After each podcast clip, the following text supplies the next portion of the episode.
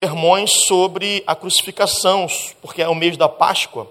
Então a gente vem trazendo mensagens. É, lá nós temos quatro pastores, a gente reveza, todo domingo tem um pastor diferente no púlpito. Então a gente prega é, sempre de forma temática nos meses, e esse mês especificamente falando sobre ah, quatro grandes verdades do momento da crucificação de, de Jesus. E finalizando hoje essa mensagem, meu coração ardendo justamente nessa passagem dos discípulos no caminho de Emaús. Para isso eu te convido a abrir comigo a sua Bíblia no Evangelho de Lucas, para a gente ler junto a partir do verso, o, perdão, capítulo 24, a partir do verso 13. Amém? Lucas 24, a partir do verso 13. Que passagem extraordinária, meus irmãos. Essa passagem, ela sempre, sempre que eu leio, eu, eu entendo e tenho uma abordagem diferente desse texto. Deus sempre fala comigo nesse texto de formas tão extraordinárias e meu coração sempre volta a arder por Cristo, pelo Evangelho, quando eu leio esse texto. Diz assim: Naquele mesmo dia, dois deles estavam de caminho para uma aldeia chamada Emaús, distante de Jerusalém, 60 estádios, e iam conversando a respeito de todas as coisas sucedidas. Aconteceu que, enquanto conversavam e discutiam, o próprio Jesus se aproximou e ia com eles. Os seus olhos, porém, estavam como que impedidos de o reconhecer. Então lhes perguntou Jesus: Que é isso que vos preocupa, de que ides tratando à medida que caminhais? E eles pararam entristecidos. Um, porém, chamado Cleopas, ou Cleopas, respondeu dizendo: És o único, porventura, que tendo estado em Jerusalém, ignoras as ocorrências desses últimos dias? Ele lhes respondeu: Quais? E explicaram o que aconteceu a Jesus, o Nazareno, que era varão profeta, poderoso em obras e palavras diante de Deus e de todo o povo, e como os principais sacerdotes e as nossas autoridades o entregaram para ser condenado à morte e o crucificaram. Ora, nós esperávamos que fosse ele quem havia de redimir a Israel. Mas depois de tudo isso, é já este o terceiro dia desde que tais coisas sucederam. É verdade também que algumas mulheres das que conosco estavam nos surpreenderam tendo ido de madrugada ao túmulo e não achando o corpo de Jesus, voltaram dizendo terem tido uma visão de anjos, os quais afirmam que ele vive. De fato, alguns dos nossos foram ao sepulcro e verificaram a exatidão do que disseram as mulheres, mas não o viram. Então lhes disse Jesus: honécios e tardos de coração para crerem tudo o que os profetas disseram. Porventura não convinha que o Cristo padecesse e entrasse na sua glória? E começando por Moisés, discorrendo por todos os profetas, expunha-lhes o que a seu respeito constava em todas as Escrituras. Quando se aproximavam da aldeia para onde iam, fez ele menção de passar adiante, mas eles o constrangeram, dizendo: Fica, fica conosco, porque é tarde e o dia já declina. E entrou para ficar com eles. E aconteceu que, quando estavam à mesa, Tomando ele o pão, abençoou-o e, tendo-o partido, lhes deu.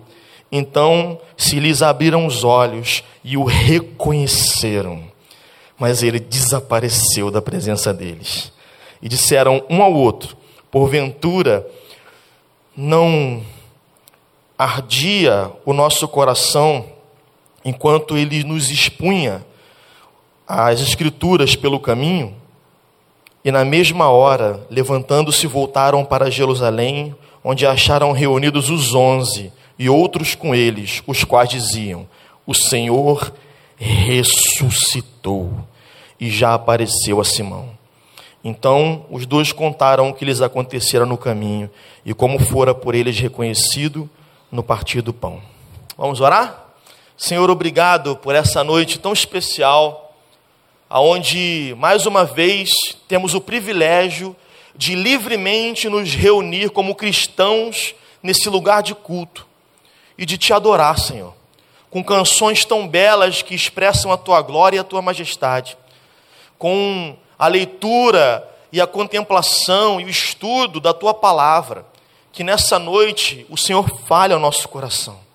Que saiamos daqui, Senhor amado, tocados e transformados pelo poder do teu Espírito Santo na ministração da tua palavra.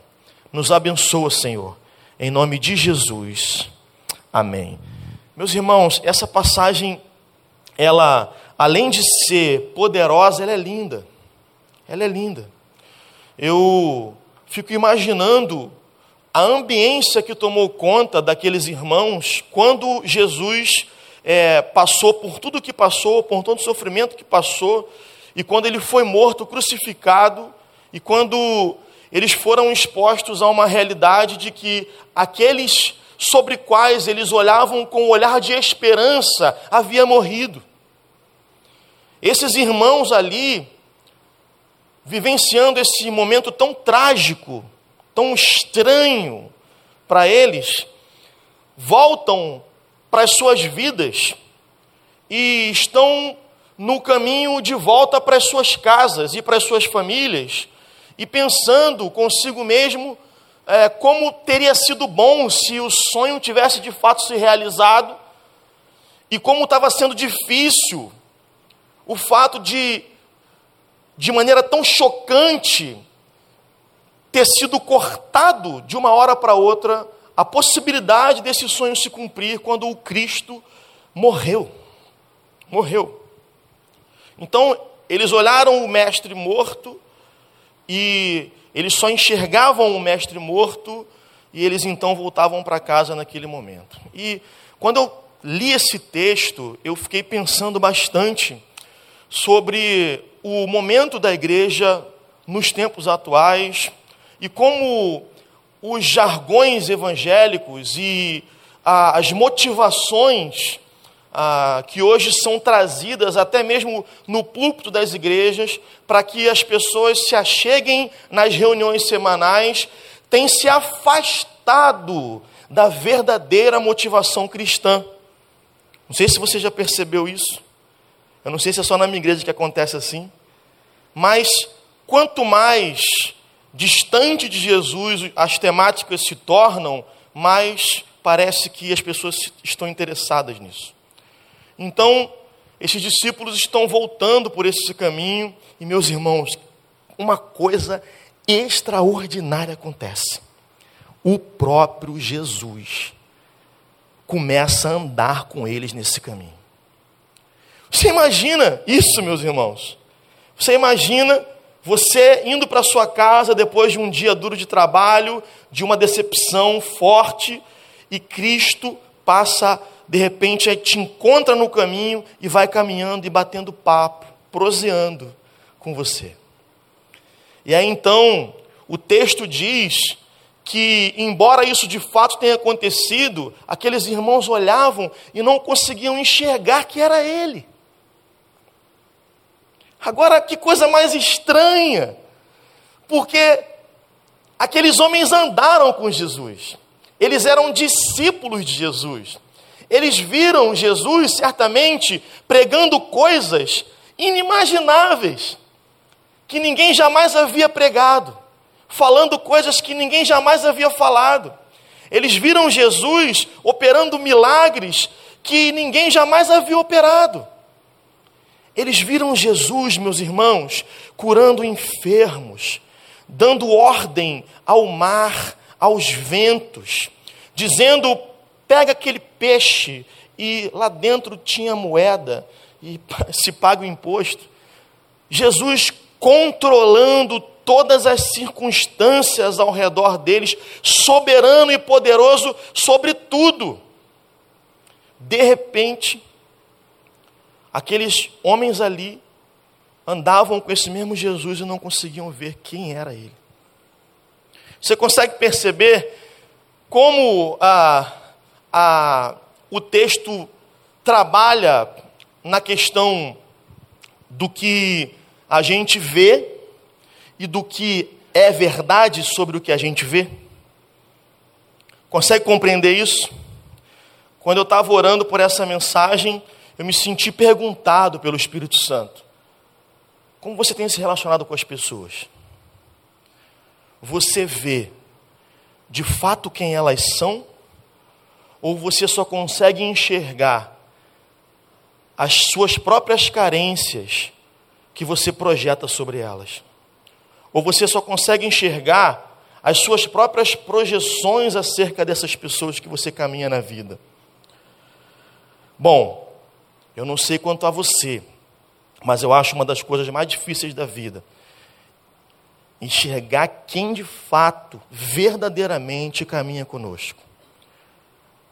Nos nossos casamentos, nas nossas relações pessoais, a gente sempre tem a mania de enxergar o que a gente idealiza no outro, de enxergar o que a gente é, prospecta no outro e não o que de fato o outro é. E a gente se relaciona com esse eu inexistente que nunca existiu no outro. E vai vivendo com o outro como se o outro fosse aquele eu e o outro não é aquele eu e quando ele se comporta não como aquele ele, na verdade, né? A gente se decepciona. E a gente rompe relações por causa disso. Mas, meus irmãos, o que está acontecendo aqui? Está acontecendo exatamente isso. Aqueles homens esperaram, esperavam que Jesus, o que, que eles esperavam? O texto diz aqui: esperávamos que fosse ele que haveria de redimir a Israel. Eu não sei que tipo de redenção você precisa na sua vida e que área da sua vida você quer redimir mas esses homens, talvez, por estarem escravizados por uma nação maior e belicamente mais poderosa, tudo o que eles esperavam de Cristo era que ele viesse e libertasse Israel, para que ele viesse e promovesse a batalha que iria livrar Israel das mãos do seu opressor. E o que acontece é que Jesus vem com uma outra missão que não é essa. A missão de Jesus era muito maior do que essa missão. Mas eles entendem que essa era a missão de Jesus, porque eles entendem que o Messias viria para libertar Israel, e eles entendem isso de maneira ah, curta, aqui e agora, para esse tempo, para esse momento da história. E não é isso que a gente faz com Jesus, meus irmãos.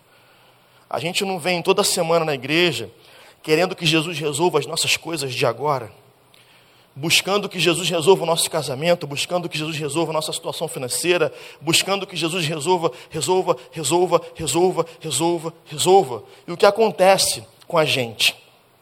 A gente distorce o propósito da reunião cristã que Jesus propõe na Escritura. Qual é a reunião cristã proposta por Jesus nas Escrituras, meus irmãos? O que, que Jesus faz um pouquinho antes ali na Páscoa com os discípulos? Ele senta na mesa, não é verdade? E ele parte o pão e ele propõe uma ceia. E ele serve os discípulos, ele diz, e ele diz naquele dia, na noite em que ele foi traído, lembre-se disso. Ele diz: Esse aqui é o meu corpo, e esse aqui é o meu sangue. Se você não comer e não beber, você não tem parte comigo. Mas uma ordem ele dá. Qual é a ordem? Fazer isso todas as vezes que vos reunirdes em memória de. Então, olha só. Olha o que Jesus está estabelecendo como, como o que deve ser a reunião cristã. A reunião cristã, ela não deve ser uma, uma reunião em torno das nossas demandas pessoais. Ela não deve ser uma reunião em torno das nossas carências, das nossas projeções. Ela deve ser uma reunião em torno do sacrifício de Jesus. O cristão não se reúne por uma solução pessoal, ele se reúne em torno do sacrifício daquele que deu a vida para que nós tivéssemos vida e vida em abundância. Ele se reúne em torno da verdade de que Cristo veio para morrer no nosso lugar. E o que esses homens esperavam é que Cristo viesse para, vivendo, derrotar os nossos inimigos e fazer com que a gente prosperasse sobre a terra. Mas Jesus não tinha vindo para isso. Jesus tinha vindo, ele virá para isso um dia, amém? Mas ele tinha vindo, naquele momento da história, para se sacrificar. Ele não tinha vindo para tomar o reino, ele tinha vindo para se entregar. Ele não tinha vindo para vencer segundo a visão de vitória dos homens. Ele tinha vindo para destruir a morte, para condenar a morte a, a não existência com relação àqueles que creem, para matar a morte sobre todo aquele que crê que ele é o Filho de Deus. E para fazer com que houvesse vida e vida em abundância sobre cada um de nós. Então, quando Jesus se sacrifica na cruz, ele deixa claro a sua missão. E a sua missão não é nossas demandas pessoais. Ah, pastor Del, mas que heresia, Deus não ajeita casamentos, Deus não cura pessoas, Deus não. Meu irmão, Deus faz tudo isso. Só que a nossa vida não deve girar em torno de nós mesmos, amém? Não é sobre nós, é sobre Ele. Ele faz tudo isso. Segundo a palavra dele, ele diz o seguinte: Buscai primeiro o reino do céu e a sua justiça. Meu reino e a sua justiça, diz ele. E todas essas coisas vos serão acrescentadas. Há uma promessa de cuidado de Deus sobre a mim e sobre a sua vida. Não há? Há uma promessa de que Deus cuida de todo o resto. Mas há algo maior sobre o qual eu preciso girar em torno. A minha vida precisa estar em torno daquele algo maior. E esse algo maior é o sacrifício do Filho de Deus na cruz. Para que nós pudéssemos ter vida nova e ressuscitar da nossa morte para a vida do Filho de Deus. Essa, meus irmãos, é a grande motivação que deve te fazer sair de casa à noite no domingo. Para celebrar que ele morreu, venceu a morte, ressuscitou no seu lugar e agora você está ressurreto com ele, se você crê nele, e já está sentado nos lugares celestiais em Cristo Jesus, segundo a palavra de Deus. Então, esse lugar é um privilégio. Esse lugar que você hoje ocupa, de filho de Deus, lavado e remido pelo sangue de Jesus, é um privilégio que nos deve levar a celebração constante, nos deve levar a alegria constante. Mesmo, por que, que as pessoas não entendem os cristãos? Porque os cristãos celebram até mesmo na dor. Porque a nossa celebração não é circunstancial, ela é interna. O reino de Deus ele entrou em nós. Ele está aqui dentro. E a gente celebra na dor. A minha irmã, há pouco tempo, foi diagnosticada com câncer. E Deus a conduziu no bom tratamento. A igreja orou, as pessoas buscaram. E ainda na quimioterapia, o tumor que era bastante agressivo e grande, sumiu completamente. É, é lógico que a gente sabe como é esse processo. Ela vai fazer uma cirurgia, depois vai fazer a radioterapia ainda. Mas a médica falou: olha, o melhor que podia acontecer já aconteceu. Ah, não existe mais nada em você. Agora a gente vai tentar prevenir que volte. Né? Então, eu não estou falando que Deus não está preocupado com cada detalhe da nossa vida, você está entendendo? Não estou falando isso. Estou falando que a nossa carência em determinadas áreas da vida pode construir uma imagem de Jesus que Jesus não é. Ele não se propõe a ser isso. Entende? Então, eu posso não ver Jesus, porque o que eu estou vendo é o que eu queria que ele fosse, é o que eu desejava que ele fizesse por mim, é o que eu, que eu desejava que ele priorizasse, entende? Olha o que, que Paulo fala, por exemplo, quando, quando o, o espinho na carne está lá atormentando ele, ele fala: Já orei três vezes. Ou seja, ele estava acostumado a orar uma vez só por uma coisa. O cara orou duas, três, eu já orei três vezes, eu não aguento mais orar sobre isso. Isso só não tira, então eu entendo que o Senhor está permitindo isso. Ele compreende que Deus está permitindo aquilo. Sabe? Porque Deus, meus irmãos, para te livrar dos seus próprios pecados, para me livrar dos meus próprios pecados, das minhas manias, das minhas carências, das minhas projeções equivocadas, Ele me leva para caminhar no deserto. Ele me leva para ir a lugares onde é ali que eu vou expor quem de fato eu sou, é ali que eu vou me tratar, é ali que eu vou me enxergar, mas nós nem nos enxergamos. Essa relação com Deus é difícil mesmo, amém? Porque, vamos lá, é, ah, pastor, a relação com Deus é difícil, está falando uma heresia. Não, estou falando o que a Bíblia diz. A Bíblia fala o seguinte sobre isso. Se é difícil, se você não consegue amar, se relacionar com alguém que você vê, imagina com Deus que você não vê. Então ela está aumentando o grau de dificuldade no relacionamento. E dizendo, olha, com Deus é mais difícil, porque você não está vendo. Então, com o passar do tempo, você pode desvanecendo quem Jesus é e entendendo Jesus como as suas carências prospectam ele, projetam ele uma imagem diferente de quem ele é. Isso é muito comum, isso é muito fácil, acontece comigo, acontece com você, acontece com todo mundo. Só que Jesus nos ensina aqui o caminho de volta para ele, de volta para a imagem correta dele. O que ele faz, meus irmãos? Ele começa a andar com aqueles irmãos e começa, naquela caminhada, a explicar para eles as Escrituras. E o que, que ele explica nas Escrituras? Ele fala para aqueles irmãos acerca dele mesmo. Ele expõe para aqueles irmãos as palavras lá do Antigo Testamento até aqui, sobre o que a Bíblia ensina sobre o que o Messias haveria de fazer, o que o Messias haveria de ser quem Jesus Cristo haveria de ser e qual era a obra que Jesus Cristo haveria de fazer. Ele começa a lembrar aqueles irmãos. Então, olha aqui para mim. Você precisa o tempo todo ser lembrado de quem Cristo é. Eu preciso o tempo todo ser lembrado de quem Cristo é. Por isso, por exemplo, quando um casal chega para mim, fala, Pastor Del, vamos fazer um aconselhamento e tal, e vem casais de tudo quanto é canto, às vezes, para a gente aconselhar lá. É, a gente tem um ministério muito forte de aconselhamento de casais, então muita gente vem.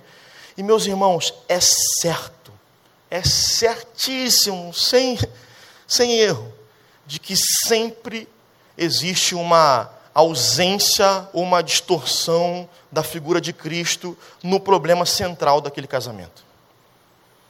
Sempre existe um desvanecimento de quem Jesus é e qual a proposta de Jesus para o casamento. Ou seja, a resposta para tudo é Jesus Cristo, meus irmãos. A solução para tudo é Jesus Cristo. Porque quando você se dá conta e percebe, olha o sacrifício de Jesus, tudo desvanece. Todo o resto é pequeno demais. Mas a igreja do Brasil precisa de avivamento. Porque os irmãos se esqueceram de voltar para a fonte, de girar em torno da cruz, de buscar de volta esse lugar, de buscar na palavra de Deus. E é muito bom que a gente frequente os cultos das nossas igrejas, mas também a gente precisa de comunhão com a palavra, meus irmãos. A gente precisa que a palavra seja mais do que apenas uma exposição da Escritura no domingo. A gente precisa se debruçar sobre a palavra, e ler a palavra, e entender sempre, voltar a entender sempre quem Jesus é na Sua palavra. E quando a gente fizer isso, chamar Ele para caminhar com a gente nessa caminhada. Por quê? Porque só Ele é eficaz em explicar quem Ele é para nós. Mais ninguém. Então, quando um pastor fala que você entende de novo, que arde teu coração de novo sobre quem Cristo é, não é porque o pastor está falando, mas é porque Deus está usando ele. Quando você vai ler em casa, que você ora e que você encharca o seu momento devocional de oração e você vai ler as Escrituras e o teu coração volta a arder, é porque Ele está ali falando com você quem Ele é. Trazendo à tua memória o que pode te dar esperança, e o que pode te dar esperança sempre é Cristo. Só que a gente se esquece disso o tempo todo. E a gente volta para o caminho de Emaús. A gente volta a enxergar muito pouco de quem Ele é. E é bonito, meus irmãos, essa passagem demais, porque os discípulos estão andando com ele ali, e de repente ele explica as escrituras para eles, e eles começam a sentir algo diferente do que eles vinham sentindo, da decepção, desesperança, do medo, da desistência que estava tomando conta do coração deles, e eles começam então a, a, compreender que algo diferente está acontecendo ali, porque o coração deles, segundo o que eles falam lá na frente, já vinha ardendo, e Jesus faz menção de passar adiante, eles falam: já está tarde, entra na minha casa. Olha que coisa, olha que cena, olha que privilégio você poder dizer para o Criador da vida: entra na minha casa, entra na minha casa. E aí, é totalmente diferente da canção que nós cantamos aqui, que eu adoro e que eu canto lá na igreja sempre, que eles falam no final assim: nós arrumamos a casa, né, preparamos ela toda preparamos a mesa, tome o lugar de honra, né? É, até cabe, se a gente for fazer uma analogia com a igreja, né? a gente arruma a casa para que Cristo entre. Amém. Mas no texto não. No texto não. No texto, meus irmãos, aqueles homens estão vindo de uma longa caminhada, com os pés sujos no meio da rua, e Jesus está ali com eles, e eles não perdem a oportunidade, eles não arrumam nada, não tem nada arrumado, eles estão do lado de fora, só que eles não podem perder esse tempo não importa como a vida deles está, não importa que tipo de desesperança está tomando o coração deles, não importa o medo, a dor, a tristeza, não importa nada, não importa como a casa está, eles querem que ele entre. Eles querem que ele entre. Independente de como está a tua vida, meu irmão, de como está qualquer coisa acontecendo no teu casamento, na tua história, pede ele para entrar. Pede ele para resolver tudo. Sabe por quê? Porque quando ele entra, é ele que arruma a casa, meus irmãos. É Ele que transforma tudo, é Ele que muda tudo, é Ele que revira e que faz as reviravoltas da nossa vida, é Ele. Não espere arrumar a casa para Ele entrar, não. Arruma a casa, pega essa analogia da música e pensa assim: ó, olha que, que igreja bonita arrumada. Estava arrumado, Ele está aqui. Mas na sua vida pessoal, meu irmão, não espere nada. Todo dia, independente de como você se comportou hoje, fale com Jesus. Peça a Ele para entrar. Peça a Ele para entrar nas mazelas mais estranhas da sua vida. Acho que você tem mais vergonha de contar. Acho que você não divide nem com a tua mulher, nem com o teu marido. Acho que você não divide nem com o seu pastor. Pede Ele para entrar nisso. Porque Ele já está te vendo, Ele te conhece, Ele sabe quem você é, conhece teu coração. E Ele te ama. Ele te ama, Ele não vai se importar como tua casa está, Ele vai entrar lá e vai transformar a sua casa vai transformar a sua vida, vai transformar a sua relação, vai transformar o seu casamento, porque só Ele tem poder de fazer isso. Então, não espere nada, apenas convide o mestre para entrar e diz para ele: olha só que coisa linda, meus irmãos. Eles convidam ele para entrar, ele senta à mesa. Quando ele senta à mesa, eles nem servem. Eu não tenho condições nem de servir ele. Eu não tenho condições de me oferecer no serviço. Quem me serve é um mestre. Porque ele tem, meus irmãos, o pão que não é pão, ele tem o cálice que não é de, de vinho, mas é sangue, é vida, é vida em abundância para nós, é alimento para nossa alma. Então eu entrego o que eu tenho para ele e falo, por favor, me serve, porque eu já não tenho nada para dar. Me ajuda, Senhor. E na intimidade daquela casa, meus irmãos, aqueles homens vivenciam o que poucos discípulos viveram um pouco antes da morte de Jesus naquela santa ceia. Ele parte o pão para eles. Ele serve aqueles discípulos mais uma vez. Entrega de novo aquilo, aquele momento ao Pai. E os olhos deles se abrem. Sabe por quê? Quanto mais íntimos nós somos, mais nós conseguimos enxergar a realidade de quem o outro é. Quanto mais íntimos, quanto mais nós cultivamos a intimidade, mais nós enxergamos e paramos de nos relacionar com as projeções das nossas carências nos outros para nos relacionar com quem de fato eles são. Naquele momento, as projeções das carências daqueles discípulos já caíram por terra. E o que eles viam era Jesus. Jesus, na integridade de quem ele era, com a proposta ministerial que ele tinha, de morrer, mas ressuscitar, triunfando sobre a morte e trazendo sobre todo o que crê vida e vida em abundância. Meus irmãos, que texto lindo, que história maravilhosa, que privilégio desses irmãos viverem essa comunhão tão poderosa com Jesus. Que privilégio ser ministrado pelo próprio Cristo, pelo próprio Cristo. E você e eu temos em nós o Espírito Santo de Deus, amém? Você crê nisso nessa noite? Então, não desperdice essa oportunidade. Que oportunidade, pastor Del, de ser íntimo dele. Essa oportunidade de se entregar numa comunhão a portas fechadas, meus irmãos. De intimidade, de conhecimento. Olha aqui para mim. Cristo morreu na cruz e sacrificou a própria vida para que você e eu voltássemos a nos relacionar com o Pai. Então, nada mais poderoso na vida cristã, nada mais necessário, nada mais urgente e nada mais é um privilégio tão grande do que eu e você pararmos para orar, para falar com Deus, para ter comunhão com o Espírito Santo, para pedir a Ele que fale conosco, para pedir a Ele que conduza a nossa vida conduz o nosso casamento, conduz o nosso trabalho, nossos estudos, conduz a gente como um todo, nossos ministérios, nossas igrejas. Então, nessa noite, minha proposta para você é simples. É simples. Abandone a visão de um Jesus que é a projeção das suas carências. Eu não sei qual é a sua carência, se é por afetividade, se é por dinheiro, se é por alguma de, ordem, de alguma ordem religiosa, eu não sei. De reconhecimento, não sei.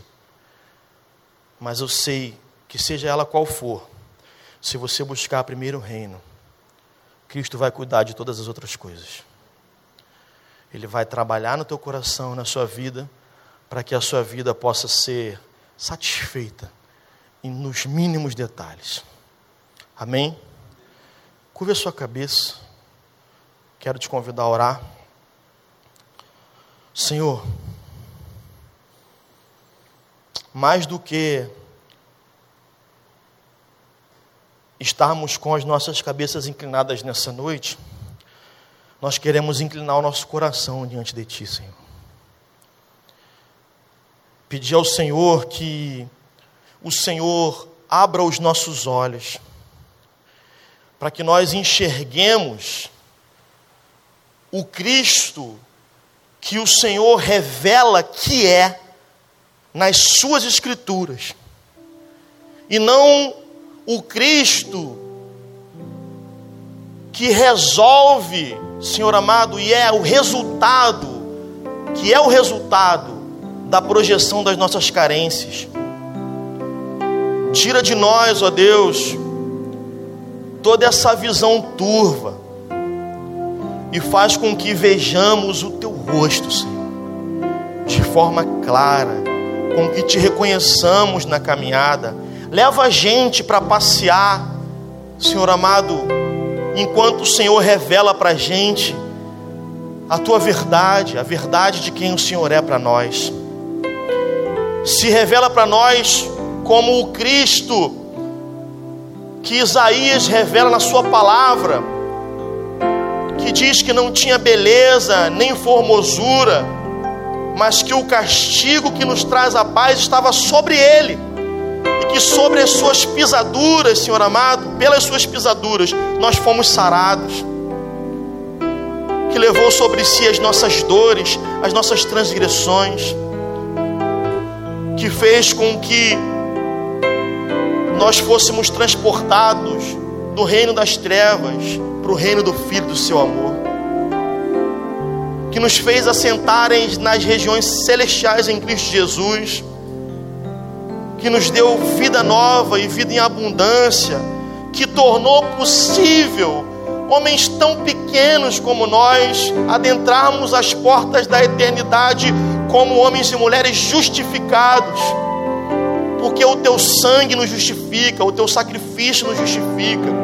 Então, nessa noite, Deus, nós nos prostramos diante de Ti e pedimos ao Senhor que o Senhor abra e amplie a nossa visão, e que o teu reino cresça dentro de nós, a ponto de fazer com que nós venhamos a crescer como cristãos, e a maturidade espiritual venha, e o nosso coração se alegre, se alegre, Senhor,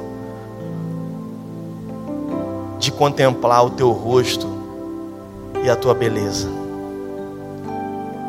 Assim nós oramos em nome de Jesus.